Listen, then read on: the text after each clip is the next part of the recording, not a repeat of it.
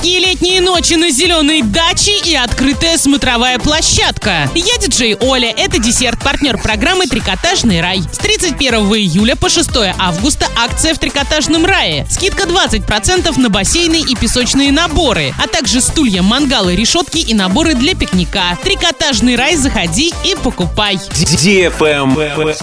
News. Кинотеатры Оренбургской области могут получить шанс на переоборудование залов за счет средств Федерального фонда социальной и экономической поддержки отечественной кинематографии. Конкурс проводится среди населенных пунктов с численностью жителей до 500 тысяч. Для того, чтобы принять участие, необходимо собрать пакет документов и направить его в фонд кино. Сейчас все этим и занимаются, а мы ждем результата. Состояние городской среды Оренбурга эксперты портала индексгородов.рф оценили как плохое. Столица Оренбуржья набрала 143 балла из 300 возможных. Из шести оцениваемых меньше всего баллов набрала категория озеленение и водные пространства – 17. Больше всего баллов 31 набрала категория жилье и прилегающие пространства. В списке городов с плохим состоянием среды также значатся Самара, Воронеж, Калуга, Нижний Новгород и многие другие. Лучше ситуация обстоит в Подольске, Йошкар-Оле и некоторых других городах. Как-то так. Правильный чек. Чек-ин. Жаркие летние ночи в кругу близких друзей на зеленой даче у ресторана